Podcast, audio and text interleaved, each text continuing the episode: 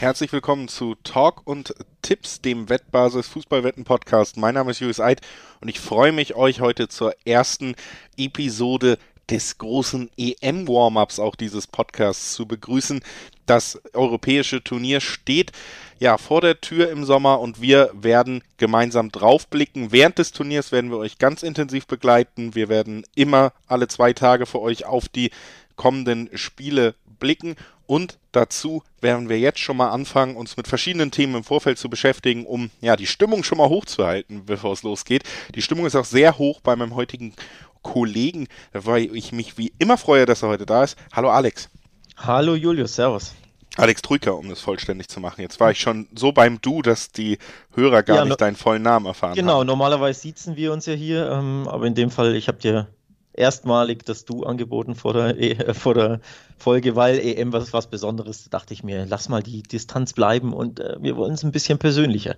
Man merkt also auch, wir sind, wir sind beide aufgeregt, wir sind beide erfreut, dass die EM so langsam vor der Tür steht und dass es auch mit unseren EM-Podcast losgeht. Was wird passieren? Da vielleicht für euch noch den kleinen Überblick direkt zum Einstieg. Wir werden heute ein bisschen über die deutsche Nationalmannschaft reden, also über den nominierten Kader, den wir ja jetzt kennen von Joachim Löw in seinem letzten Turnier, werden ein bisschen drüber reden, was wir den Deutschen für Chancen zutrauen und wen wir vielleicht auch im Kader vermisst haben und natürlich auch den Blick auf ein, zwei Tipps werfen, die man jetzt auch schon abgeben könnte für euch. Und das ist sozusagen der Einstieg in diese Reihe. Dann werden wir ja zeitnah auch über Langzeitwetten sprechen, die bei der EM möglich sind. Das ist angedacht für den kommenden Montag. Da werden wir eben zum Beispiel drüber sprechen, wer wird Sieger, wer wird Torschützenkönig, wie sehen da die Quoten aus, was sind unsere Tipps. Und dann kümmern wir uns nach und nach auch noch um die Vorschauen auf die einzelnen Gruppen, jeweils im Zweierpaket A, B, C, D und so weiter. Und dann sind wir beim Turnier angelangt und wie gesagt, das Turnier, das begleiten wir dann ja auch immer live quasi für euch. Also ihr bekommt da auch bei uns die volle Packung, seid immer auf dem Laufenden. Wir freuen uns sehr drauf, weil das dann natürlich auch für uns noch so ein bisschen mehr Event-Charakter hat, wenn man es so eng begleitet. Also, ja, ähm, absolut. Ähm, wird, wird spannend. Also auf jeden Fall volles Programm im Talk und Tipps Podcast. Volles Programm übrigens auch auf der Wettbasis. Guckt da auch gern mal vorbei auf der Webseite wettbasis.com. Da gibt es natürlich auch alle möglichen Infos ähm, zum Turnier, vor dem Turnier. Also lest euch da rein oder eben abonniert diesen Podcast, lasst ein Like da und bleibt eben auf dem Laufenden, denn wir haben, wie gesagt, volles Programm vor der EM und vor allem während der EM. Ja, also da werdet ihr hier nicht enttäuscht werden. Wir wollen, wie gesagt, jetzt mit der DFB 11 anfangen. Bevor wir das machen, aber natürlich auch nochmal ein paar kleine Hinweise vorweg. Sportwetten sind ab 18, das heißt nicht für Minderjährige gedacht und die Quoten, über die wir hier im Laufe dieser Podcast sprechen, die können sich jederzeit verändern. Das heißt, diese Angaben sind ohne Gewähr dann auch noch Wetten kann Spaß, aber auch süchtig machen. Und wenn bei euch das Wetten zum Problem wird, wenn der Spaß vorbei ist, findet ihr unter anderem Hilfe beim Support der Wettbasis, sei es per Mail, sei es per Live-Chat. Ihr könnt aber auch zum Beispiel auf spielen-mit-verantwortung.de vorbeischauen. Auch da ist eine erste Anlaufstelle, wenn das Ganze problematisch wird. Wir kümmern uns jetzt um die deutsche Nationalmannschaft, das haben wir schon ein paar Mal angekündigt und jetzt tun wir es endlich, Alex. Und äh, da gibt es natürlich vor allen Dingen zu besprechen, dass der Kader bevorsteht. Wir können natürlich auch kurz darauf blicken, wie sieht die Gruppe Deutschlands aus. Die ist ja nicht die einfachste des Turniers, muss man auch sagen. Also wie sind die Chancen, dass wir Deutschland vielleicht sogar wie bei der WM, beim letzten großen Turnier, schon in der Vorrunde verabschieden würden. Und dann wollen wir natürlich auch noch auf so ein paar Tipps blicken und ein bisschen diskutieren, wie sieht unsere Traumelf aus, aus dem Kader, den man hat. Wen hätten wir uns vielleicht im Kader noch gewünscht? Also das kommt jetzt alles auf euch zu in dieser ja, knackigen Episode, die wir für euch vorbereitet haben. Ich würde sagen, wir können eigentlich direkt mit dem Kader beginnen. Ich glaube, das ist ein sinniger Einstieg, Alex. Und da mal so ein wenig die Position durchgehen und vielleicht auch schon mal sagen, welche Positionen uns völlig überrascht haben, welche Namen uns vielleicht ja noch fehlen. Ähm, und da vielleicht einfach chronologisch vorgehen, indem wir bei den Torhütern beginnen. Da muss man ja sagen, da gab es eine Änderung, die natürlich das Gewicht so ein bisschen verschoben hat, anders als man es erwartet hätte, denn natürlich haben viele Ter Stegen als Nummer zwei im Kader gesehen. Da ähm, gibt es jetzt, sagen wir mal, nicht so starke Konkurrenz für Manuel Neuer, weil Ter Stegen nicht dabei ist. Neuer ganz klar gesetzt oder Trapp und Leno noch dabei. Gibt es da irgendwas zuzusagen? Ja, außer dass man erwähnen muss, dass ähm, Marc-André Ter Stegen aufgrund Kniebeschwerden die EM verpasst, lässt er sein Knie behandeln Ähm, tatsächlich kam das sehr überraschend, auch für mich. Ich begleite ja, wie der eine oder andere weiß, den FC Barcelona sehr eng und habe da immer die Lupe drauf. Und tatsächlich war da nicht wirklich was bekannt, dass das Stegen am Ende der Saison Kniebeschwerden hatte. Die hat er jetzt aber, lässt sie behandeln. Also ich glaube auch ein bisschen prophylaktisch wahrscheinlich. Ähm, ich unterstelle ihm einfach mal, dass er nicht unbedingt die aller, allergrößte Lust hatte, die Nummer zwei hinter Neuer bei der Europameisterschaft zu sein. Ich glaube, fürchte, denke, das spielt ein bisschen mit rein in seine Entscheidung, ähm, sich am Knie behandeln zu lassen. Denn er hat je, jedes Spiel am Ende der Saison bestritten. Ne? Er hat ja nie verletzt gefehlt oder so. Deswegen ja. traf mich das überraschend. Aber um es abzurunden, es hat keine Auswirkung auf die EM, es sei denn, Neuer verletzt sich, denn ja, Neuer ist klar die Nummer eins. Dementsprechend ja, freuen sich jetzt eben Leno und Trapp, dass sie auch mit dabei sind, sonst hätte es einen der beiden erwischt. So sind beide mit dabei, die ja beide so ein bisschen die, ja, nicht die klare Nummer drei sind, sag ich mal. Ne? Also auch Testegen ist ja eigentlich die klare zwei gewesen und so eine Nummer drei hat sich immer zwischen den beiden entschieden. Jetzt sind halt beide dabei. Ja, also ich finde gerade Kevin Trapp aber schon mit der Eintracht eine wirklich gute Saison gespielt. Deswegen hoch, also finde ich schon, hat er sich verdient, dass er jetzt auch bei diesem Turnier dabei sein darf, aber im Endeffekt die Torhüterposition in der Nationalmannschaft. Da gab es ja wirklich große Diskussionen, teilweise Testegen oder Neuer. Am Ende hat sich Löw immer für Neuer entschieden. Neuer ist der Kapitän. Und wie du gesagt hast, wenn es da nicht zu Verletzung kommt, werden wir uns da keine weiteren Fragen stellen müssen. Deswegen auch wenig Überraschung dabei. Auch in der Abwehr muss man sagen, ja, nicht wahnsinnig große Überraschung für mich dabei. Vielleicht eine Sache, über die wir dann in beiden Mannschaftsteilen, erst bei Abwehr und jetzt Mannschaftssturm sprechen müssen, sind natürlich ausgebotete Rückkehrer. Namentlich bei der Abwehr ist es Mats Hummels, der ist wieder drin im Kader. Das ist ja, es kam nicht mehr ganz überraschend, dafür wurde es in den letzten Wochen und Monaten dann doch auch zu offensichtlich von Löw immer wieder angedeutet, aber im Endeffekt hat er da natürlich eine Kehrtwende vollzogen meine Frage auch an dich vielleicht so ein bisschen, weil ich mir das selber stelle, ist, hat er erkannt, dass er die Spieler falsch eingeschätzt hat oder hat er die Spieler vielleicht auch schon richtig eingeschätzt, sich aber gedacht, ich will was Langfristiges aufbauen bis zur WM 2022, jetzt wird er dieses Turnier nicht mehr spielen, sondern das hier ist seine letzte Chance auf den Titel und deswegen ist er auch einfach so ein bisschen zum kurzfristigen Erfolg zurückgekehrt. Ich glaube schon, tatsächlich. Ähm, ich denke, er wollte da langfristig, warum auch immer, ähm, was aufbauen im Sinne von, er war der Meinung, dass langfristig äh, Hummels dieser Mannschaft und Boateng natürlich auch und Müller auch, man muss ja alle drei nennen, ja, warum auch immer der Mannschaft nicht so gut tun. Er, wollte, er hat auf sie verzichtet, er dachte, es ist die bessere Entscheidung, eine neue Mannschaft ohne die drei Säulen aufzubauen. Für mich war es zumindest mit Blick auf Hummels definitiv die falsche Entscheidung, denn Hummels ist was 30 Jahre alt. Also da gibt es ja keinen Grund zu sagen, wir müssen jetzt den Umbruch machen, denn er ist zu alt. Von daher habe ich diese Entscheidung nie äh, so richtig verstanden, vor allem nicht, dass er so rigoros entschieden hat, ne? dass er komplett die Tür eigentlich geschlossen hatte und sein Karriereende oder das Karriereende aller drei ähm, Spieler verkündet hatte. Das fand ich eh die falsche Entscheidung, von daher hat es jetzt ja korrigiert und für mich ist das der richtige Call, dass du ähm, Hummels und Müller ähm, zurückberufen hast, vor allem, weil beide ja grandiose Saisons gespielt haben, muss man ja auch sagen. Also sie haben sich ja auch sportlich absolut verdient. Ja, also in mehr als einer elfte Saison habe ich beide Namen tatsächlich auch gesehen. Ich äh, gehe einmal, ja, der Vollständigkeit halber die Abwehrliste weiter durch, namentlich, dass wir alle einmal gehört haben. Matthias Ginter ist dabei, in der Nationalelf gesetzt, bei Gladbach gesetzt, hat er auch eine Führungsrolle übernommen, denke ich, wenig überraschend. Robin Gosens dabei von Atalanta Bergamo spielt er seit Jahren starken Fußball, musste sich lange gedulden, bis er nominiert wurde, aber finde ich auch weiterhin folgerichtig, dass er jetzt auch hier dabei ist. Christian Günther, das ähm, war ein wenig überraschend, nur einmal für die Nationalelf nominiert gewesen, zuvor vom SC Freiburg. Spielt auch seit Jahren sehr guten Bundesliga-Fußball, muss man sagen, auf der Position links.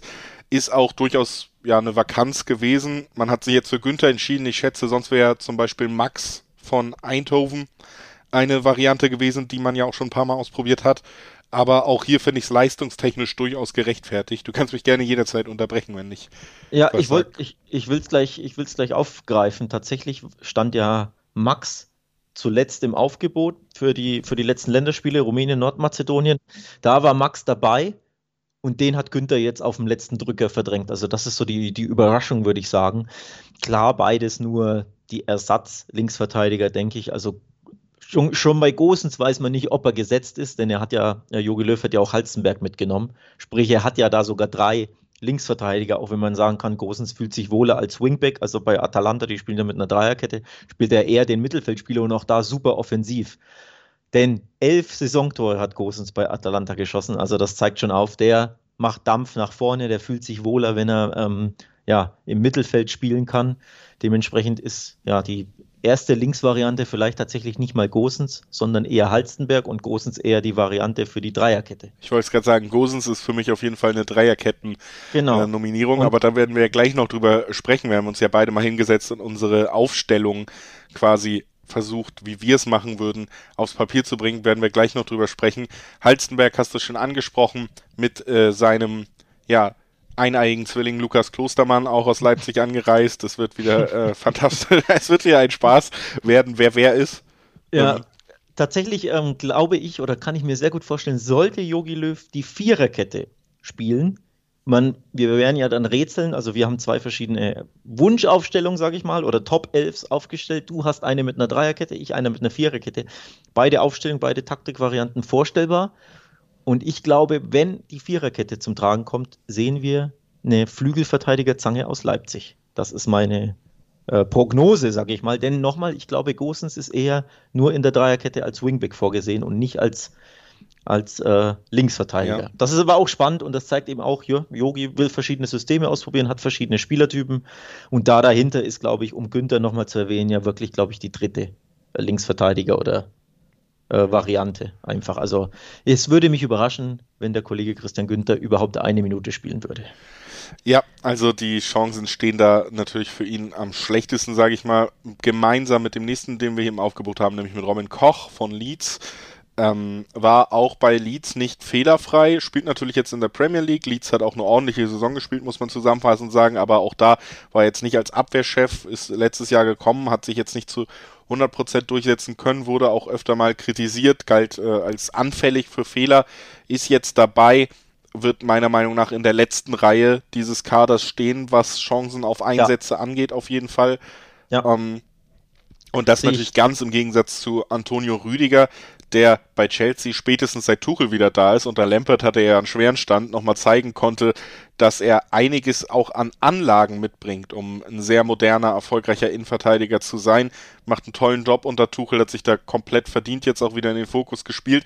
Ist für mich in dieser Form und vor allen Dingen auch mit der Art des Verteidigens tatsächlich auch heißer Kandidat auf die Startelf im, im Moment, so wie er sich ja. präsentiert. Ja, ne? sehe ich auch so.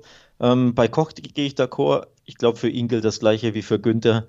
Er dürfte keine Minute Einsatzzeit bekommen. Da hat er zu viel Konkurrenz. Ich denke, Hummels, jetzt wo Hummels äh, zurück ist, wird Hummels gesetzt sein. Und dann streiten sich zwei oder drei um den zweiten oder dritten Platz, also bei einer Viererkette um den zweiten Platz. Da, glaube ich, hat Gün äh, Rüdiger die Nase vorn. Ansonsten hast du natürlich noch äh, Matthias Ginter, der dabei ist, der zuletzt eigentlich Stamm war bei Jogi Löw. Du hast noch Niklas Süle da wird es dann eng. Dementsprechend, äh, ich glaube nicht, dass Robin Koch zum Einsatz kommen wird. Süle komplettiert das Aufgebot in der Defensive. Wir haben es dann jetzt auch durch. Auch eine spannende Frage durchaus, was mit Süle passiert, ne? weil er galt natürlich als großer Erbe, als Anführer der neuen deutschen Innenverteidigung. Wenn du zu Bayern gehst, dann war es auch in der Nationalmannschaft gerade nach Abgang Boateng und Hummels so angedacht.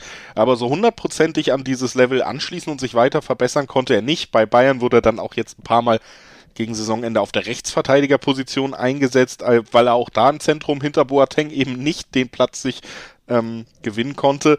Und äh, da ist jetzt auch die Frage, inwieweit Süle, der natürlich diesen Anspruch mal hatte und den wir auch öfter schon in der Startelf gesehen haben, ob der da wirklich ja die ganz große Rolle spielen wird in diesem Turnier. Ich habe so ein bisschen das Gefühl, das hat sich verschoben, eben auch aufgrund von der Rückkehr von Hummels und aufgrund von Antonio Rüdiger. Aber lass uns nochmal eine abschließende Frage würde ich gerne stellen, bevor wir in die Defensive gehen. Wir wollen es ja auch nicht unendlich lange aufhalten, wenn wir gleich auch noch eh unsere Wunschelf quasi formulieren. Ich hätte noch eine Frage an dich. Wenn jemand wie Robin Koch jetzt noch dabei ist, zum Beispiel, wo wir sagen, ah, ob der wirklich überhaupt spielt, wissen wir nicht.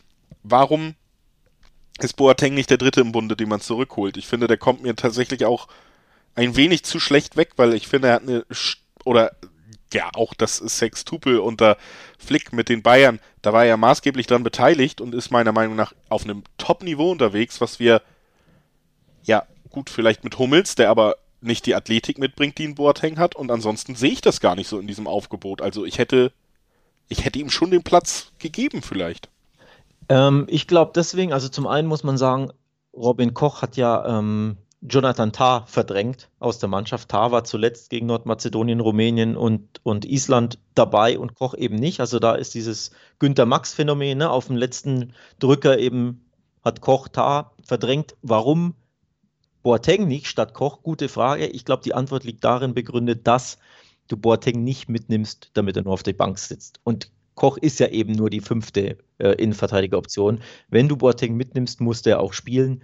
Und genau das würde oder hätte er nicht getan, denn ich glaube, Hummels wird gesetzt sein, auch Rüdiger ist gesetzt und wenn du dann eben die Dreierkette spielst oder spielen solltest, hast du dann noch Ginter und Süle und Ginter war ja zuletzt auch Stamm, sprich du hast ja deine drei Innenverteidiger, die gesetzt sind oder zwei plus einen, wo soll dann Boateng da noch hin? Und deswegen glaube ich, als, als fünfte Option nimmt ihn Yogi eben nicht mit, weil er sich sagt, wenn ich ihn mitnehme, muss er spielen und er wird aber nicht spielen, deswegen lasse ich ihn ja. zu Hause. Das ist, glaube ich, die Begründung. Meine These, wenn Thomas Tuchel nicht zu Chelsea gewechselt wäre, wäre Boateng bei der EM dabei. Weil dann Rüdiger nicht so gut performt hätte, oder? Weil Rüdiger unter Lambert gar nicht spielen durfte, also wahrscheinlich keine Rolle gespielt hätte. Und ja. äh, Rüdiger auch der ähnlichste Verteidigertyp zu Boateng, muss man sagen. Und da ja. er jetzt so in Top in Form ist, ja. könnte ich mir schon nee. vorstellen, dass das am Ende wirklich so eine entscheidende Nuance war, die dann auch über zwei von drei Rückkehren. Also ich glaube, Yogi tat sich eh schon schwer, Hummels und Müller zu reaktivieren, alle drei dann noch zu reaktivieren und allen dreien, also Boateng on top, auch noch einen Stammplatz zu geben. Das wäre too much. Das kriegt Yogi nicht hin. Denn nochmal, wenn du Boateng mitnimmst, musst du ihn spielen lassen und dann hättest du ja wirklich ja, Hummels und Boateng erneut die aussortierte Innenverteidigung hättest du reaktiviert und direkt zu Stammspielern gemacht. Ja. Das wäre, glaube ich, too much gewesen. Ich wollte es nur kurz erwähnen, weil ich finde, dann so in diesem öffentlichen Gespräch vielleicht Boateng dann doch ein Ticken zu schlecht wegkommt, weil immer Absolut. so folgerichtig Hummels Müller zurück über Boateng naja, reden wir nicht. Du kannst immer argumentieren, ist Boateng nicht mal der fünfte oder sechstbeste Innenverteidiger Deutschlands? Ja. Da würde ich dann schon widersprechen, logischerweise. Aber du nimmst halt auch nicht immer ne, die deutlich Besten mit, sondern die, die das beste Gefüge äh, bilden oder am besten in die Mannschaft passen oder eben sich klaglos auf die Bank setzen und null Spielminuten hinnehmen, wie das eben Robin Koch sicherlich tun wird. Ich würde auf jeden Fall noch einen Namen kurz ins Rennen werfen in der Defensive. Wir sind jetzt, würde ich sagen, an dem Part, wo wir sagen, hat man ja schon gemerkt, die Spieler hätte man vielleicht mitnehmen können, die vermissen wir vielleicht.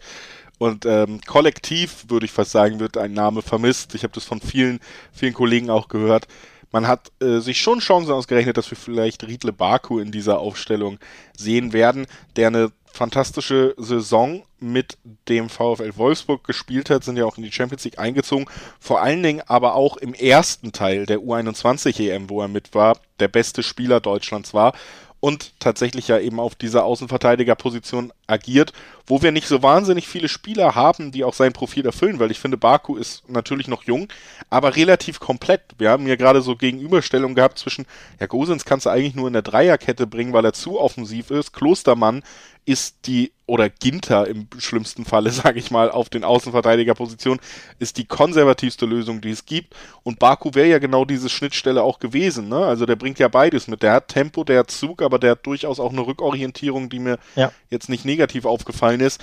Und ähm, es wäre, glaube ich, Spieler, der diesen Kader auch defensiv nochmal abgerundet hätte, ist jetzt nicht dabei, fährt auch zum zweiten Teil der U21 EM mit, kennt natürlich auch die internen Absprachen nicht, aber ich sag mal, rein von, von den Leistungen her und vom Spielertyp auch her, wäre der Platz für mich fast vorgezeichnet gewesen für Baku.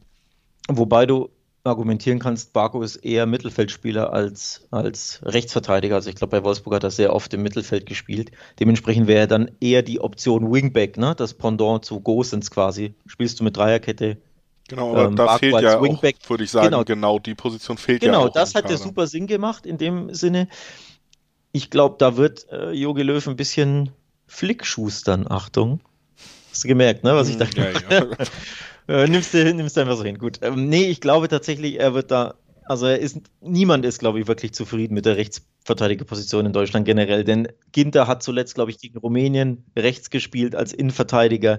Ich bin da überhaupt kein Fan von. um ehrlich zu sein. Emre Can hat er schon gespielt. Emre Can kann auch in der Dreierkette rechts spielen. Bei BVB hat er das gemacht. Könnte auch den Wingback geben. Mehr schlecht als recht wahrscheinlich, aber er kann das zumindest. Ähm, ja, dann hast du natürlich Klostermann.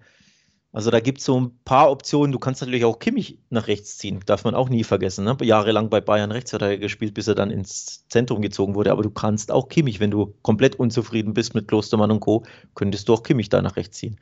Das sind so, glaube ich, die Gründe, warum er dann Baku nicht mitgenommen hat, weil er quasi andere Optionen hat, auch wenn das immer keine Top-Top-Optionen sind, aus meiner Sicht. Aber das würde es begründen und Wahrscheinlich hat Stefan Kunz gesagt, das ist ein absoluter Leistungsträger bei der U21. Den hätte ich da schon gern dabei.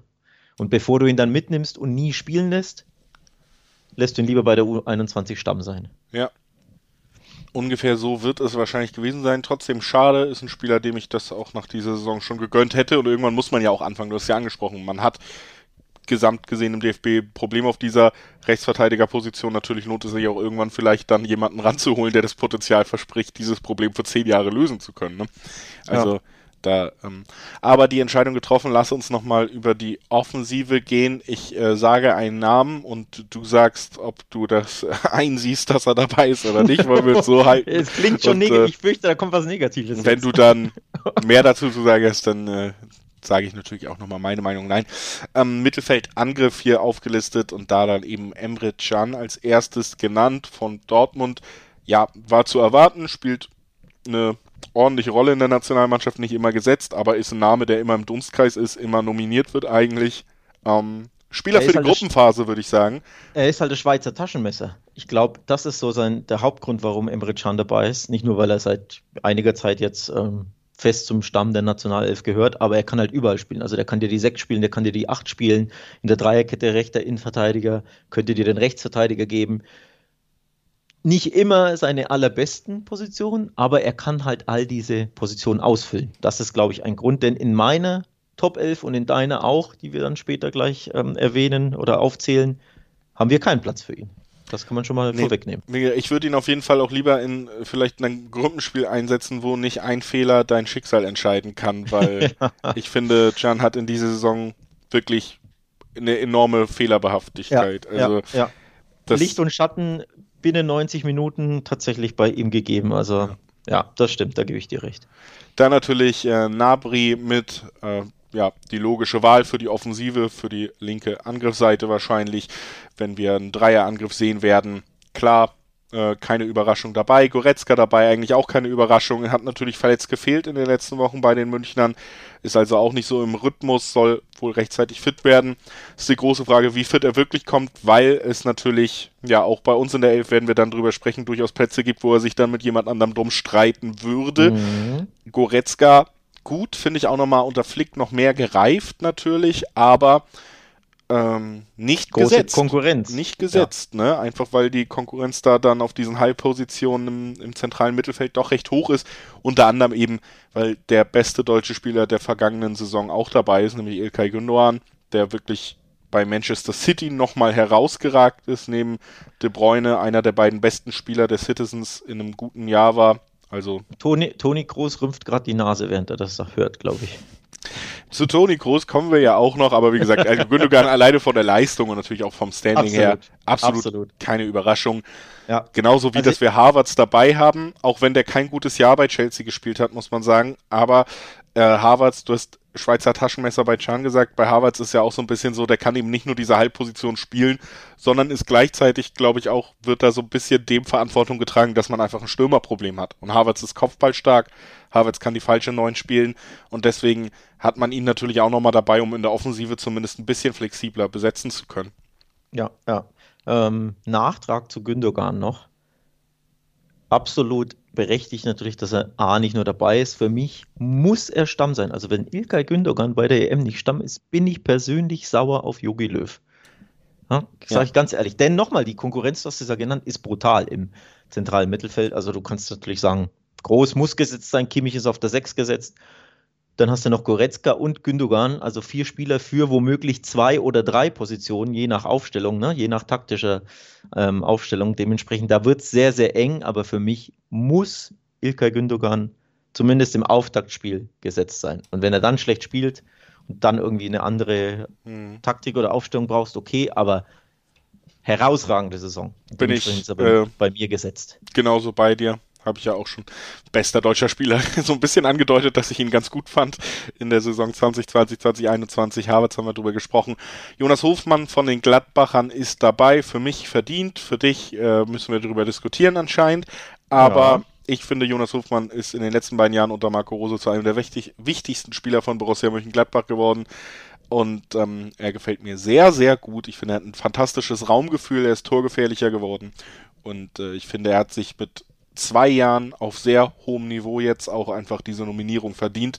Wir sind uns aber auch beide einig, dass er jetzt nicht Stammspieler sein wird, aber dass er mitfahren darf in einem 26-Mann-Kader, finde ich völlig gerechtfertigt. Ähm, ich glaube, er ist auch dabei, weil du auf rechts nicht so die super überzeugenden Lösungen hast. Also Müller ist jetzt mit dabei, der spielt natürlich bei den Bayern oft, äh, oft rechts, aber er zieht natürlich gern in die Mitte. Also sprich, er ist ja eher so ein Second Striker, ne? der dann quasi im Halbschatten des Mittelstürmers da rumwuselt und sich fallen lässt und mal nach vorne stößt und ähm, ja, so falsche neunmäßig halb rechts agiert und da alles macht, aber ist eben kein typischer Rechtsaußen. Und wenn du also mal einen Rechtsaußen möchtest, da kommt Hofmann ins Spiel, denn das ist für mich ein typischer Rechtsaußen oder zumindest kann er diesen typischen Rechtsaußen geben, mehr oder minder typisch. Kann natürlich auch im rechten Mittelfeld spielen, sprich du kannst sogar überlegen, ob du ihn als Wingback ausprobierst Mal gucken, ob es dazu kommt. Also auch da, je nachdem, wie happy Jogi Löw mit Klostermann ist, der wahrscheinlich eher seine Stärken oder der ein bisschen konservativ spielt, finde ich. Also ist ja kein, ja, hat seine Stärken nicht zwingend im, auf dem Weg nach vorne. Wenn du also die äh, offensivere Wingback-Option willst, könntest, könnte man da Hofmann ausprobieren. Ich glaube, das sind so die Gründe, warum Hofmann dabei ist, ne? dass er einfach ein typischer rechter Mittelfeldspieler ist und du den so ansonsten nicht unbedingt hast im Kader. Ja, die Gründe, warum Kimmich dabei ist, äh, sind klar, ist, weil er einer der besten deutschen Spieler ist auf dieser Position. Nicht nur auf dieser Position, das ist angemerkt, natürlich auch noch die Möglichkeit, auf die Rechtsverteidigerposition mit ihm auszuweichen. Da ist er ja ausgebildet worden.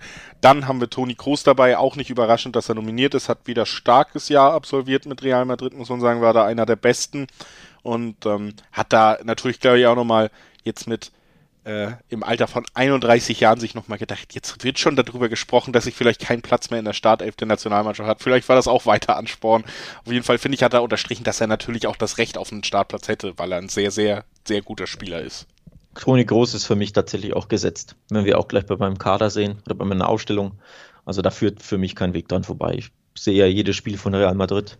Ähm, für mich ist er, wenn er einen Sechser hinter sich hat oder neben sich, diese Absicherung braucht er. Und ja. die hat er aber mit Kimmich meistens oder in der Regel bei Deutschland oder hätte er in meiner Aufstellung, dann ist für mich Toni Kroos ähm, sehr, sehr wichtig für diese deutsche Mannschaft. Kimmich als Casemiro. Dann, Sozusagen. Äh, Thomas Müller dabei wieder, haben wir ja schon gesagt, wurde zurückberufen. Auch hier, ähm, es wurde angedeutet, es ist natürlich noch die Restüberraschung, dass man wirklich diese Kehrtwende vollzogen hat, nachdem man sich ja öffentlich auch teilweise weit aus dem Fenster gelehnt hat, gesagt hat, das machen wir nicht. Aber rein von der Leistung her in den letzten zwei Jahren ist Thomas, ragt Thomas Müller ja noch mal mehr heraus als in den Jahren davor, hat man das Gefühl, Assists am Fließband, dazu immer auch eine gewisse Torgefahr. Es gibt, ja, auch wenn es immer so fast schon ins Klischee abdriftet, Thomas Müller sieht Räume und Wege, die ihn immer auch im Strafraum gefährlich machen für den Gegner, weil er schwer zu verteidigen ist, weil er unkonventionell ist. Und er ist eben auch in herausragender Form. Und dazu muss man auch sagen, Müller absoluter Führungsspieler. Ne? Also wie das Pressing von ihm angeleitet wird bei Bayern. Im Endeffekt muss man wirklich ja. sagen, vielleicht neben Lewandowski der wichtigste Spieler für diese erfolgreichen ja. letzten Jahre. Also ja. ähm, an dem geht eigentlich halt kein Weg vorbei, wenn du eine deutsche Nationalmannschaft nominierst. Und auch da sind wir wieder beim Thema, wenn du ihn mitnimmst, muss er halt spielen. Oder wird er auch spielen. Denn ja. Müller auf der Bank, klar kannst du ab und zu als Impact-Sub und so ausprobieren, aber wenn du ihn grundsätzlich mitnimmst, dann nimmst du ihn eher mit, weil du ihn in, sagen wir mal, fünf von sechs Spielen schon von Anfang an äh, einplanst. Ansonsten nimmst du ihn, glaube ich, nicht zwingend mit. Natürlich wird er keinen Stunk machen, denn ähm, absolut integrer Sportsmann und er wird natürlich seine Mannschaft, auch sollte er nicht spielen, ähm, super pushen und als Leader fungieren in dieser Kabine. Aber ich glaube eben, wenn du ihn mitnimmst, dann nimmst du ihn mit, weil du ihn eben ja als Stammspieler eingeplant hast. Davon gehe ich auch Fest und das aus. sollte er wahrscheinlich auch sein, aufgrund seiner herausragenden Saison erneut. Ich glaube, die meisten Assists in Deutschland, wie viel? Ja. 17 oder irgend sowas, plus minus. Also schon herausragend und ja. Aber, und auch da sind wir ein bisschen beim Aufstellungsthema, viele Fragezeichen. Müller tut sich halt am besten, wenn er einen klassischen, klaren Mittelstürmer vor sich oder an seiner Seite hat. Und die Frage ist, haben wir das bei Deutschland beim DFB-Team? Gibt es diesen klassischen, klaren Neuner? Die genau Antwort ist, ist nein. Die Antwort ist nein, genau. Ja. Das bringt uns schon zum Sturm. Gnabry hast du schon erwähnt, der hat ja auch den Neuner, falsche Neuner, hängende Neuner, wie auch immer Neuner. Ähm, Aber jetzt können wir da eventuell gespielt. sehen, haben wir auch schon drüber geredet. Ähm, genau. Und dann hast du natürlich Timo Werner, der aber in den letzten Wochen hm, nicht unbedingt überzeugt. In den letzten Vor allem Wochen würde ich auf die letzte Saison dann doch ausweiten. ja. Also. ja, ich wollte es ich nicht zu dramatisch oder hart klingen lassen, aber ja, er fällt eher auf durch vergebene Torchancen, durch im Abseits stehen, durch äh, Torchancen, die er mit, eher mit der Hand ins Tor buxiert, statt mit dem Kopf oder äh, Fuß. Also etwas unglücklich, der Kollege Timo Werner in dieser Saison beim FC Chelsea. Und dann hast du natürlich vorne drin noch die Überraschung vielleicht so ein bisschen, die Kaderüberraschung, Kevin Volland. Ja. Voll verdient. Voll verdient, ist das so? Hast ja, auf jeden ihn, Fall. Hast du so viele Monaco-Spiele, die Tatsächlich Monaco ja auch lange noch im relativ spannenden Titelrennen in der Liga dabei gewesen ja. und äh, sowieso ein gutes Jahr unter Kovac absolviert und Volland da äh, unumstößlich gesetzt, Teil des besten Angriffes der Liga und ähm, hat sich da wirklich, finde ich, nochmal anders in den Fokus gespielt, als es auch bei Leverkusen konnte, wo er natürlich auch in Leverkusen war Volland immer in diese Rolle gedrängt, dass er dieser Stürmer ist, der am Ende den Assist gibt. Ne? Es gibt Flügelspieler um ihn herum, die super talentiert sind, Tempospieler.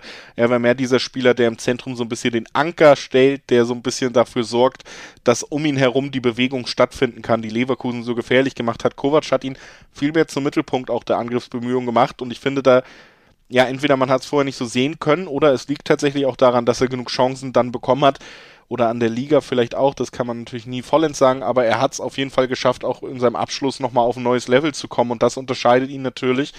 Ähm, von den erzielten Toren ist es ganz einfach auszumachen, auch wenn man den Eye-Check mal gemacht hat und sich Spiele angeguckt hat.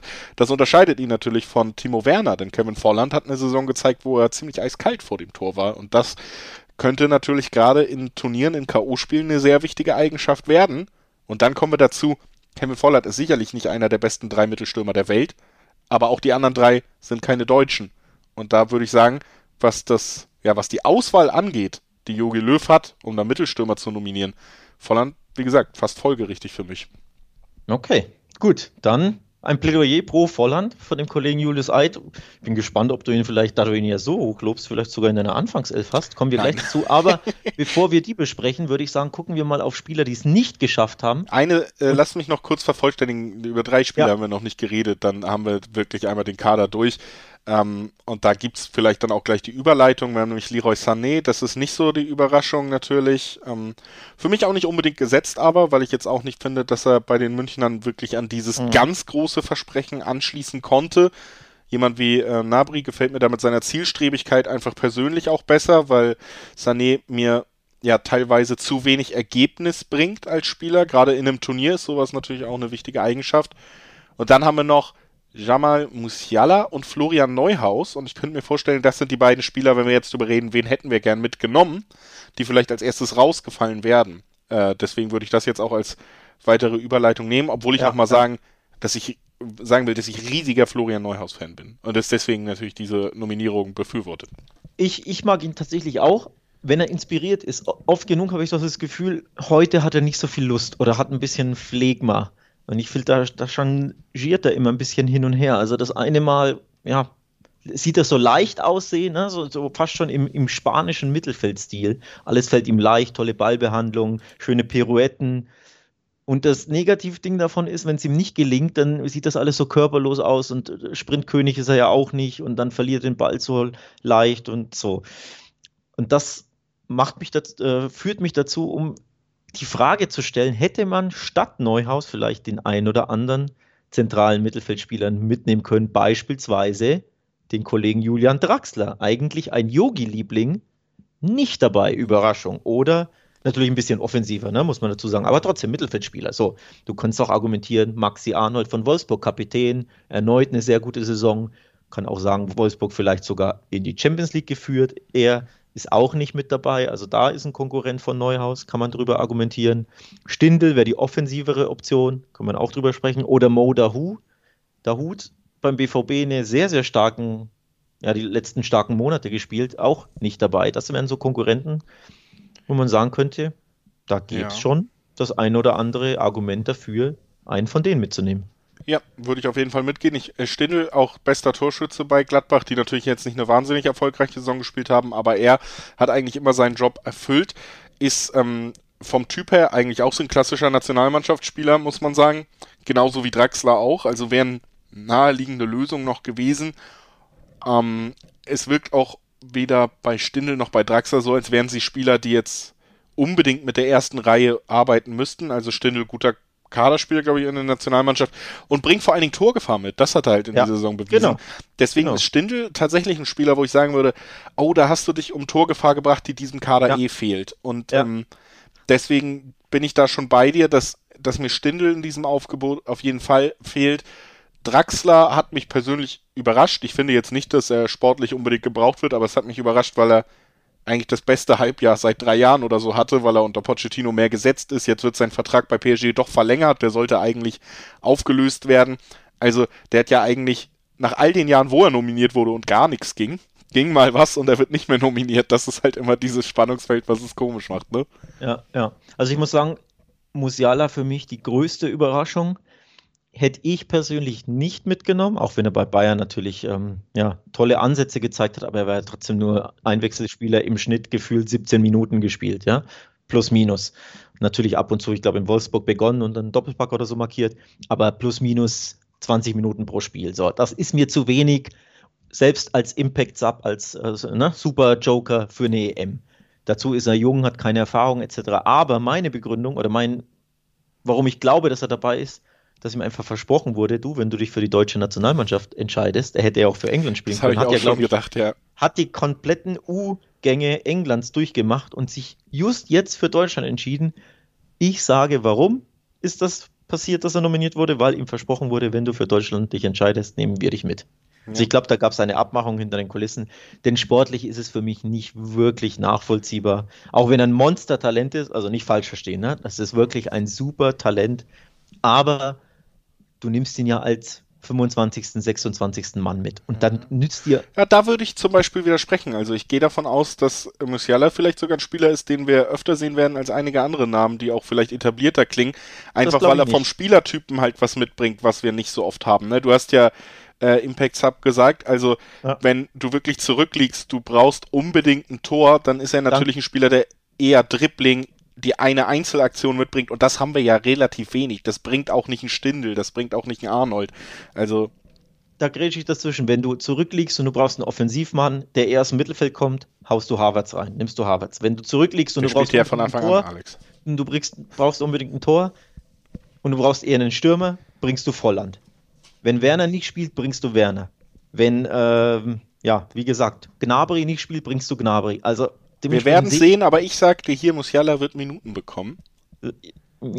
Und ich hätte die Rolle dann eher, also wenn ich sage, ich brauche irgendeinen so hängenden, zentralen, offensiven, falschen Stürmer, falsche Zehn, whatever, Offensivmann, hätte ich wahrscheinlich eher Stindl mitgenommen. Der sitzt auf der Bank, der braucht keine Minute spielen, aber wenn ich zehn Minuten lang irgendwie brauche ich ein Tor und ich brauche jemanden mit einem Torriecher, für mich eher Stindl.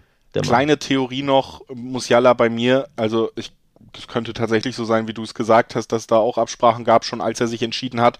Zusätzlich könnte ich mir aber auch gut vorstellen, ja, zum Beispiel auch vom Spielstil und vom Talent her ähnlichen Wirtz, der eine viel ja. größere Rolle bei Leverkusen spielt, mir auch besser ja. gefällt, schon den Ticken weiter scheint und den man Bin. eigentlich hätte mitnehmen.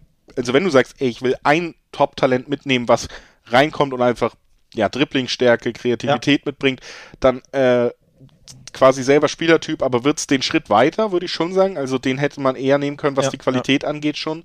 Aber da würde ich jetzt nämlich zum Endteil meiner Musiala-Theorie kommen. Ich glaube einfach, es liegt auch ein bisschen daran, dass man dann bei der Teamzusammenstellung geguckt hat und gesagt hat, Musiala wir haben so viele Bayern-Spieler dabei. Wenn wir einen jungen Spieler mitnehmen, dann jemanden, der sich vielleicht mit der Hälfte seiner Stammmannschaft und Trainingsmannschaft auf dem Platz direkt wohlfühlt, wenn wir ihn bringen.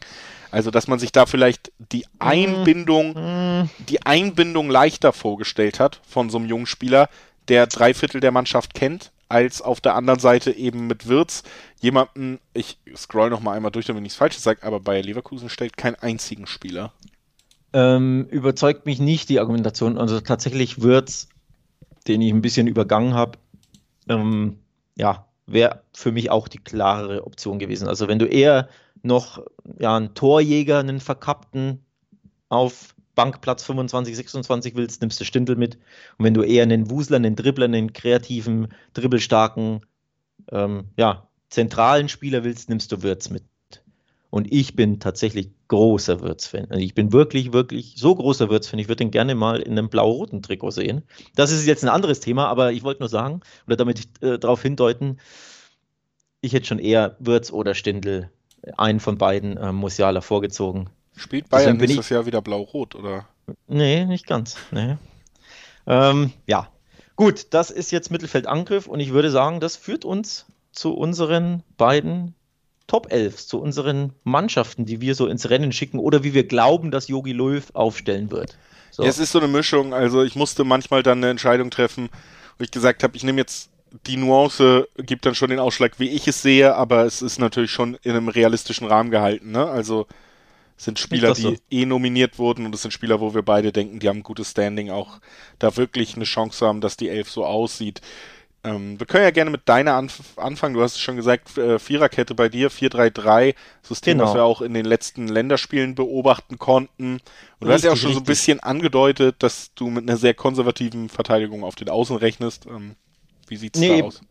Genau, also ich habe mich fürs 4-3 entschieden, weil A, ich glaube, das passt am besten zur Mannschaft. B, ich kann mein Dreier-Mittelfeld, das für mich gesetzt ist, aufstellen. Also namentlich Kimmich, Gündogan, Groß, das ist mein Dreier-Mittelfeld.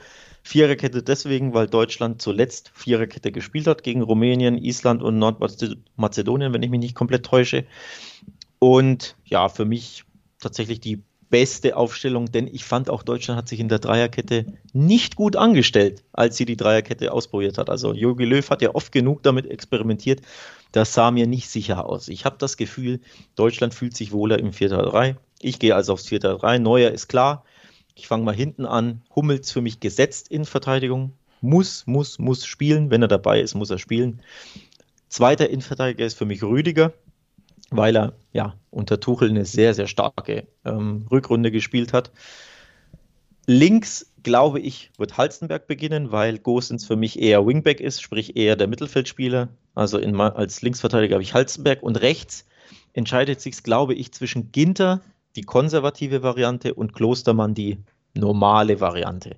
Ginter ist natürlich Innenverteidiger, hat aber zuletzt, ich meine, in Rumänien rechts gespielt bringt dir nach vorne natürlich gar nichts. Ähm, muss man dazu sagen. Dementsprechend, ja, Yogi mag das. Bei der WM 2014 hat er ja gerne mit vier Innenverteidigern in der, in der Viererkette gespielt. Ich bin da gar kein Fan von. Es würde mich aber nicht überraschen, wenn er es macht. Dementsprechend habe ich hinten Klostermann oder Ginter. Genau, Mittelfeld habe ich schon genannt. Groß, Gündogan, Kimmich. Kimmich auf der 6. Gündogan eher mit Freiheit nach vorne und Groß wie bei Real Madrid, ne? der Strippenzieher, der Regisseur. Vorne habe ich links Sané, rechts habe ich Müller und Mittelsturm dementsprechend entweder Gnabry oder Timo Werner. Das ist für mich ein Cointoss, eine Münz, Münzwurfentscheidung.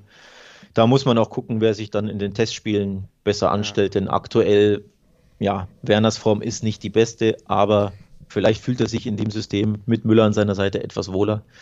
Ja, das wäre mein System, also 4-3-3. Jo, und jetzt kommst du. Ja, also ich muss natürlich nochmal äh, sagen, dass ich das gerade defensiv für sehr realistisch halte unter Löw. Ähm, ich finde, das Dreier-Mittelfeld, das ist natürlich das Kronjuwel, weil das wirklich auch die einzige, ja, der einzige Mannschaftsteil ist, wo Deutschland herausragend besetzt ist und die drei Spieler, die du genannt hast, sind alle pure Weltklasse, haben auch alle das auch in dieser Saison wieder bewiesen. Und da hast du wirklich sehr, sehr vielen Nationen was voraus, das muss man einfach sagen. Also wenn du ja du musst ja als Trainer auch gucken, wie kriege ich meine größte Stärke des Kaders auf den Platz. Und genau. da ist eigentlich auch wenn wir es jetzt aufgeteilt haben und das bei mir in der äh, Aufstellung anders ist, natürlich schon elementar, dass du dieses Mittelfeld so auf den Platz bekommst, weil das die größte ja. Stärke ist, die Deutschland hat. Ansonsten Müller gesetzt, gebe ich dir auch recht. Sané, wie gesagt, da bin ich mir gar nicht so sicher unbedingt, ob er diesen Startplatz hat. Und dann, du hast gesagt, äh, Gnabry, Werner, Cointos, da würde ich gerne nochmal einhaken, weil es bei mir dann auch gleich anders ist.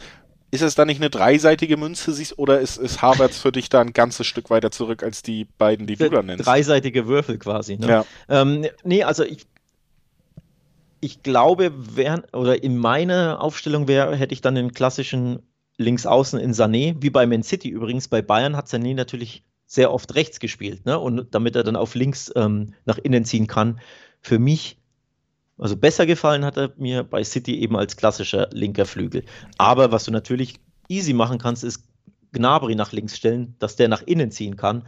Dann Werner vorne rein, Sané auf der Bank oder Sané auch so auf der Bank und du sagst falsche Neun Harvards. Könnte ich mir bei Yogi auch vorstellen, nur ich bin nicht der größte Fan von Harvards als falscher Neun. Also ich mag Harvards lieber auf der 10 mit einem echten Stürmer vor sich, aber in meinem System passt eben kein Zehner rein, weil ich eben Dreier Mittelfeld 4-3-3 spiele. Ansonsten, ja, könntest du natürlich verschiedene Dinge auch ausprobieren. Also du könntest schön die Bremer Raute ne, mit dem Dreier Mittelfeld, Harvards davor auf der 10, dann kannst du zwei Mittelfeld, äh, Mittelstürmer in Werner und Gnabry oder Werner und Müller, könnte ich mir auch vorstellen. Werder also, Bremen, da geht schon eine einiges. Erfolgsgeschichte, ja. Eine Erfolgsgeschichte, die Raute, nee. Aber ich glaube, das würde am besten zur Mannschaft und zu den Spielertypen passen. Und darauf habe ich auch ein bisschen geguckt, ne? dass jeder ja. quasi auf seiner stärksten Position spielen kann. Das ist, glaube ich, tatsächlich immer sehr, sehr wichtig. Genau, und deswegen Viererkette hinten ist, glaube ich, tut Deutschland am besten gut und eben dieses Dreier-Mittelfeld. Dann hast du noch ähm, Goretzka als ja, 3 plus 1 Mittelfeldspieler, der dann reinkommen kann. Ähm, der erste Einwechselspieler quasi im Mittelfeld wäre bei mir. Ich glaube, diese Aufstellung tut Deutschland schon sehr gut zu Gesicht. Ja, würde ich auch äh, so unterschreiben, wäre am Ende, glaube ich, das, was am meisten Sinn macht. Warum? Äh, eben wegen diesem Dreier-Mittelfeld haben wir ja auch schon besprochen. Zweite Variante, um die habe ich mich dann in der Vorbereitung hier mal gekümmert, ist trotzdem das 3-4-3 haben wir ein paar Mal gesehen und äh, einige Nominierungen legen auch nahe, dass man sich zumindest wir haben ja über Gosens geredet, zum Beispiel die Dreierkette offen halten will. Vielleicht auch interessant, um zu sagen, ja, man beraubt sich des dritten zentralen Mittelfeldspielers, aber was bei Deutschland natürlich auffällt, auch gerade wo du es gesagt hast, auch wenn wir jetzt auf meine Elf gucken, dass da wirklich Torgefahr natürlich äh, und die Frage, was machen wir nach dem zweiten Drittel des Felges, vielleicht doch noch öfter mal offen ist, dass du da natürlich zum Beispiel mit Gosens jemand hast, der wirklich auch Zug zum Tor mitbringt, der dir sonst auf dem Platz fehlt. Und ähm, deswegen würde es vielleicht Sinn machen, auch mal zu rotieren und auf eine Dreierkette umzustellen. Die würde bei mir dann neuer am Tor klar gesetzt aussehen, dass Hummels und Rüdiger, hast du beide schon begründet. Und der dritte im Bunde, der dann logischerweise reinrücken würde, wäre für mich Ginter in der ähm, Nationalmannschaft öfters gesetzt, hat sich auch in Standing bei Gladbach erarbeitet, für mich die logische dritte Wahl erstmal, vor allen Dingen nach einer nicht so guten Saison von Süle. Ne? Ich drehe mal dazwischen. Die Dreierkette gefällt mir. Hummels, Rüdiger, Ginter. Das ist tatsächlich das, was mir fast schon als einziges gefällt an deiner Aufstellung. Beim Rest, hm, ja, fahr mal fort und dann äh, ja, äh, links Mittelfeld äh, Robin Gosens haben wir schon ein paar Mal drüber geredet, wäre eben genau diese Variante, die ein bisschen mehr Zug auch zum Tor mitbringen soll und dann im zentralen Mittelfeld, wir haben es gesagt, einer fällt weg. Es war für mich in dieser Aufstellung Toni Kroos, äh, Ilkay Gündogan und äh, Josu Kimmich dabei. Tatsächlich aus dem einfachen Grund, nicht, dass ich Kroos für einen schlechteren Fußballer halte, sondern dass ich in dieser Aufstellung, du hast ja auch schon erklärt, was Kroos braucht, um frei agieren zu können. Und ähm, ich sehe ihn in einem Zweier-Mittelfeld äh, nicht so stark wie in einem Dreier-Mittelfeld Toni Kroos. Deswegen habe ich Gündogan und Kimmich da als erste Wahl jetzt erstmal reingesetzt und das ganze Mittelfeld komplettiert sich dann mit Klostermann auf der rechten Bahn, wo ich gerne Riedle Baku gehabt hätte. Mhm.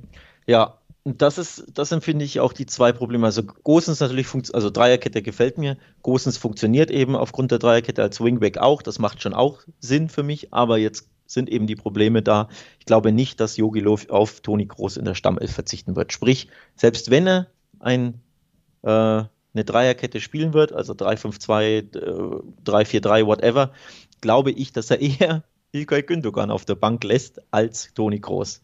Denn Kimmich ist ja sowieso gesetzt. Also ich ja. glaube, unter Jogi Löw sind Groß und Kimmich gesetzt. Das fände ich dann einfach falsch. Also sowohl Gündogan draußen lassen als auch Groß finde ich beides ja, nicht gut, nicht die richtige Wahl. Ich will beide bei mir im Mittelfeld haben. Und bei dir ist halt Kimmich auch nicht der ganz, also der klare Sechser fehlt ja. Kimmich hat ja in der Aufstellung eher, ja, eher zentrale Mittelfeldaufgaben. Ja, gut, aber Sprich, das macht er ja, also wenn du dir anguckst, wo er oft bei den Bayern agiert, alleine dadurch, dass Flick ja so hoch spielen lässt. Nee, klar, logisch, aber mir fehlt der, die Absicherung quasi, weil er zu viel, ein bisschen zu viele kreative Aufgaben hat und wenn er dann kreativ im Ballbesitz sein muss, hat er die, die Absicherung nicht. Und bei in meinem 4-3 wäre der klare Sechser, da hättest du eher die Absicherung. Also das missfällt mir ein bisschen. Und Klostermann als Wingback, das Nee, dafür ja, gut, ist das hält dir halt einfach, äh, sagen wir mal, wirklich, wenn es jetzt wirklich realistisch so gespielt werden würde, dann hält dir Klostermann natürlich die Möglichkeit offen, sehr, sehr schnell in äh, eine Viererkette zumindest zurückzukommen. Ja, ne?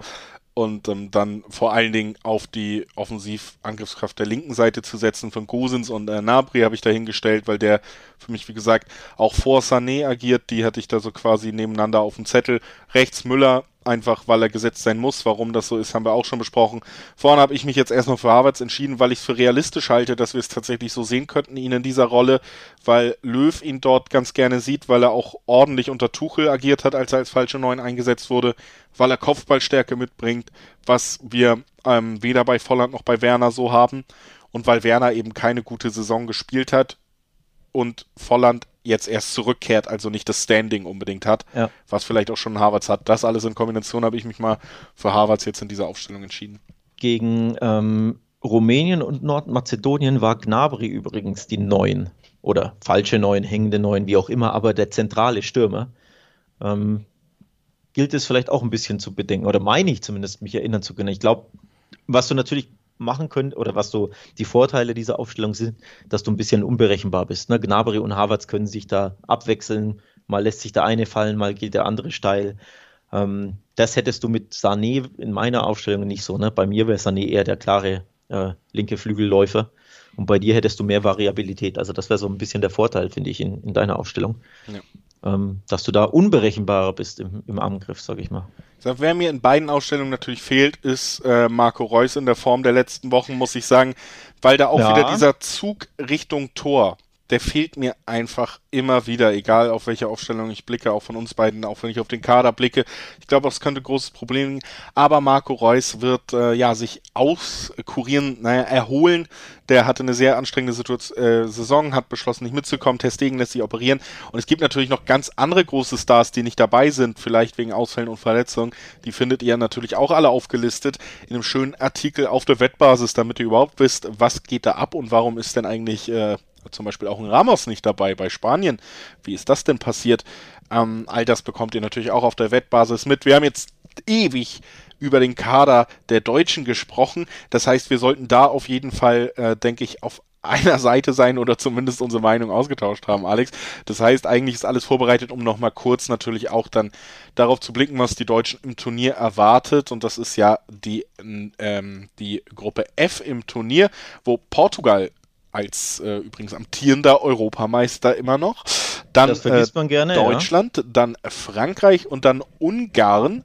Das heißt, man kann, glaube ich, schon auf den ersten Blick sagen, jetzt einer der ersten beiden Plätze ist nicht unbedingt sicher, aber da auch direkt zur Beruhigung für die Nerven vielleicht vier der sechs Gruppen Dritten kommen auch noch weiter in diesem Turnier.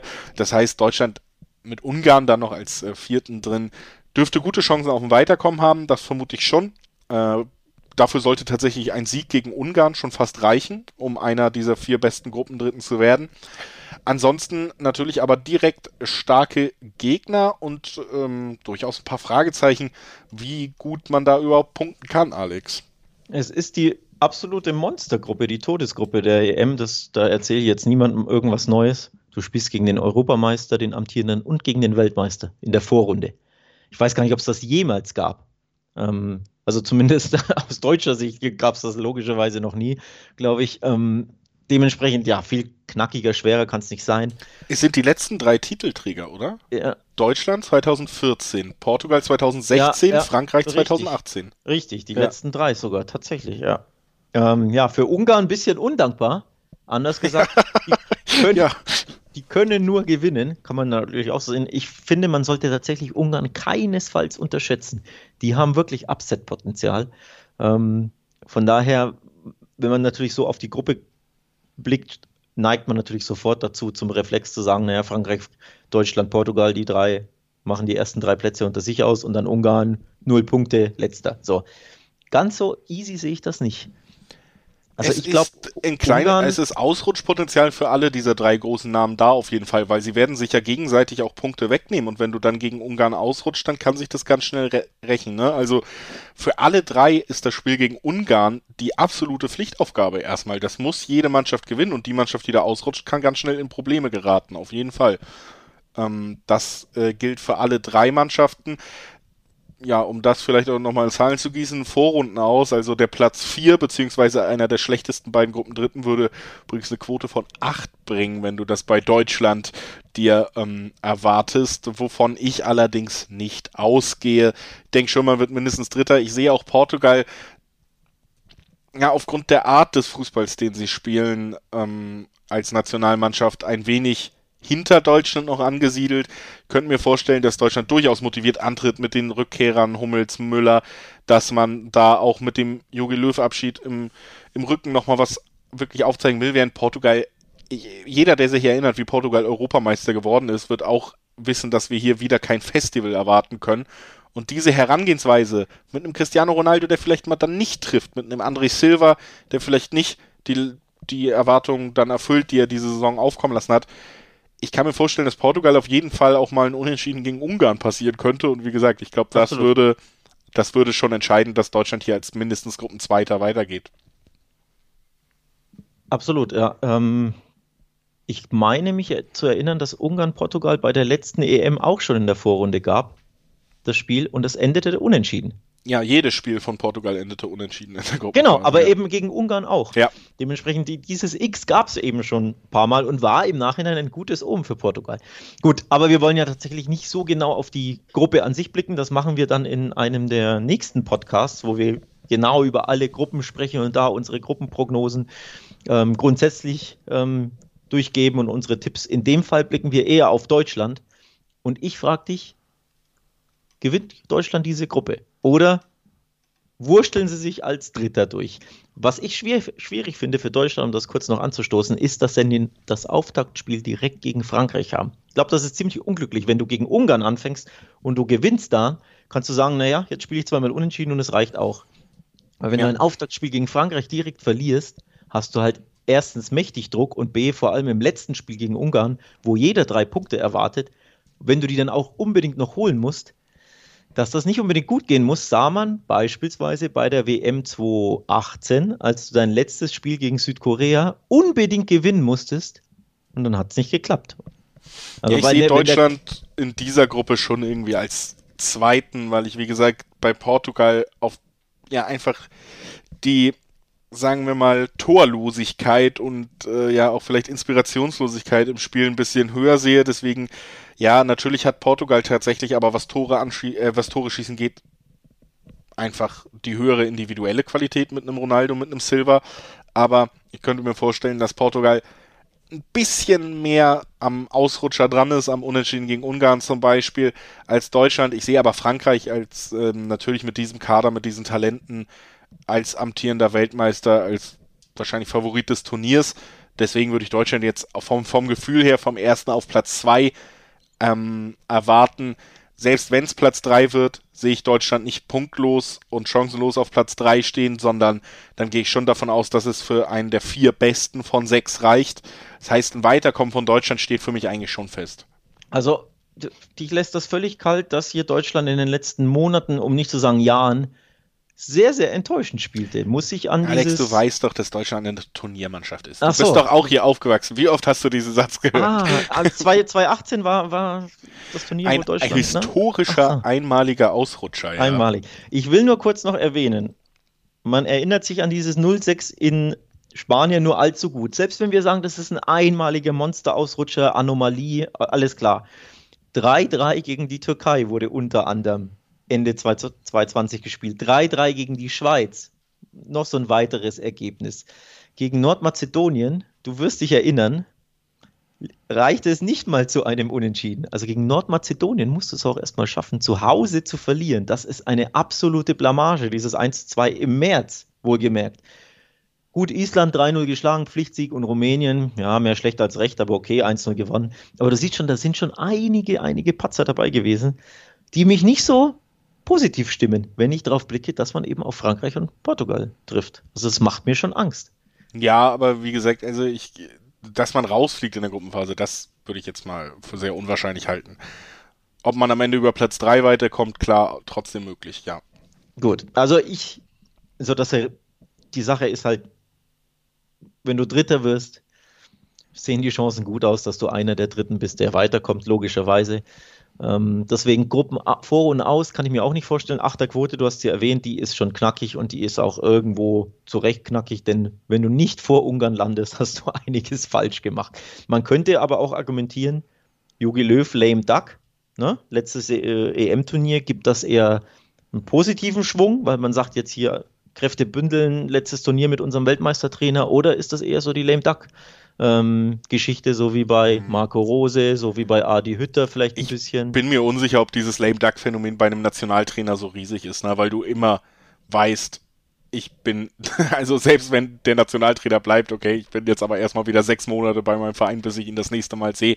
Das ist ja eigentlich immer der Fall. Deswegen glaube ich zumindest, der Effekt wäre nicht so stark. Ich glaube eher, es, es geht anders in die Richtung, weil einfach Spieler wie, also so unangefochtene Führungsspieler auch in der Kabine wie Neuer, das so lautstark als ähm, ja, als Marschroute ausgeben, dass man das schaffen will. Dass man da eben, glaube ich, schon eher die Motivation noch draus ziehen könnte.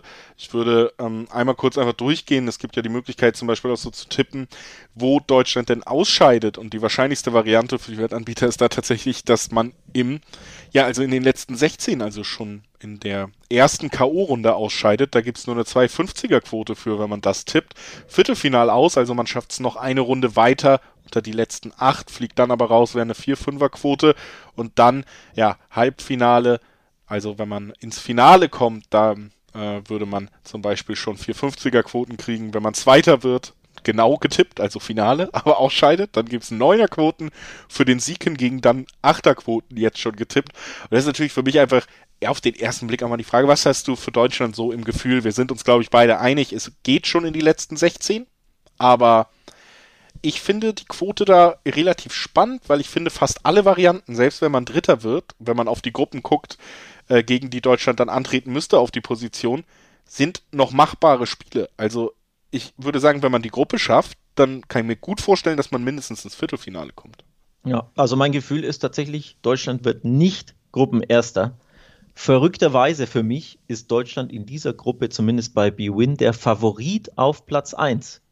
Das überrascht mich komplett. B-Win hat eine 2,25 auf Gruppensieger Deutschland und nur eine 2,50 auf Gruppensieger Frankreich. Und du hörst schon raus, ja, das sollte man A zuschlagen. Ja, ich bin A, nee, ich bin A überrascht und B, für mich ist äh, Frankreich der Gruppenfavorit. Also ich glaube, Frankreich ja, wird Erster.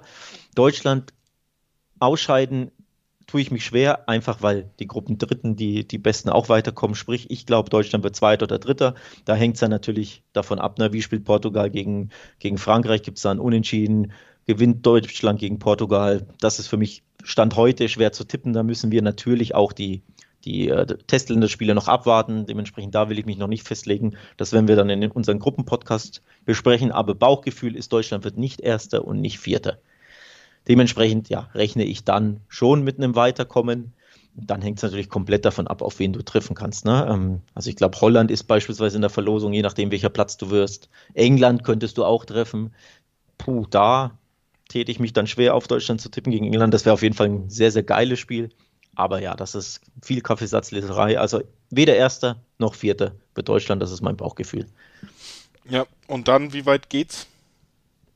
Ja, hängt natürlich, wie gesagt, von den Gegnern ab. Das kommt ein bisschen früh, aber mehr als Viertelfinale sehe ich nicht. Ähm, ich glaube, also klar, wenn du jetzt wenn du jetzt natürlich auf ähm, im Achtelfinale auf Schottland triffst und im Viertelfinale auf Russland oder Finnland oder Dänemark, keine Ahnung wen, ja klar, dann solltest du es, also dann bist du schon da, da auch der klare Favorit. Aber ohne dass ich weiß, gegen wen sie spielen, Und deswegen begleiten wir das Turnier ja auch in diesem Podcast live, Alex. Deswegen können so wir solche Sachen dann besprechen, wenn die Partien feststehen. Wir gehen schon davon aus, dass wir mehr als drei Partien von Deutschland besprechen können, auch wenn es im Kader einige Sachen gibt, die uns vielleicht nicht hundertprozentig überzeugt haben, die Fragen offen gelassen haben.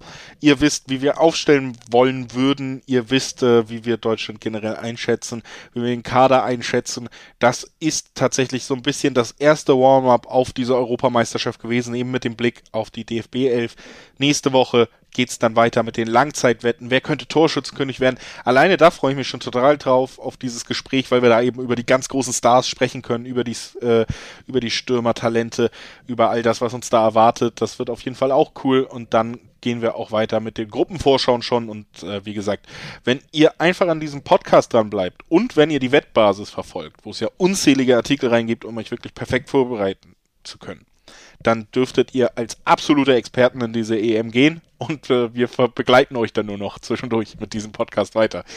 Also das. Und ja, bitte. uns Social Media im Blick haben, damit man da auch mitbekommt, wann kommt ein Podcast raus, was gibt es für äh, Artikel, was gibt es für Infos. Instagram wettbasis-de und Twitter at wettbasis sind die Accounts. Da reinfolgen, gerne auch uns äh, anschreiben oder die Wettbasis anschreiben, Kritik, Feedback, loswerden, was auch immer euch auf dem Herzen liegt. Das ist mal einer Hinweis. Und der andere Hinweis, auch ganz wichtig, den will ich noch loswerden. Die Wettbasis hat zur EM nicht nur unseren wunderschönen Podcast parat, sondern auch ein ganz, ganz, ganz neues, exklusives Format. Beidfüßig zur EM. Andi Brehme wird Wettbasis-Experte, steht hier wunderschön auf einem Artikel auf der Wettbasis. Heißt, auf YouTube gibt es mit Andi Brehme und dem geschätzten Experten, der Zone-Kommentator Carsten Fuß, ein Videoformat. Die beiden blicken auch in mehreren Episoden auf die EM, unter anderem auf Deutschlands Chancen etc. Also zieht euch das unbedingt rein. Auf YouTube, wie gesagt, beidfüßig. Die Wettbasis EM-Prognose heißt dieses Format. Kann ich wirklich jedem nur empfehlen. Gedreht wurde beispielsweise im Olympiastadion in München. Da gibt es echt ganz, ganz tolle Aufnahmen, tolle Infos. Zieht euch dieses Format mal rein. Behaltet also nicht nur unseren Podcast im Blick, sondern auch den YouTube-Kanal der Wettbasis. Jawohl. Und damit ist alles gesagt für heute. Ich bedanke mich fürs Einschalten. Ich bedanke mich bei Alex, dass er wieder zusammen mit uns hier war. Und wir hören uns dann, wie gesagt, mit den unter anderem Torschützenkönig-Wetten, mit den Langzeitwetten für die EM 2020 bzw. 2021 wieder. Bis dann. Ciao, ciao.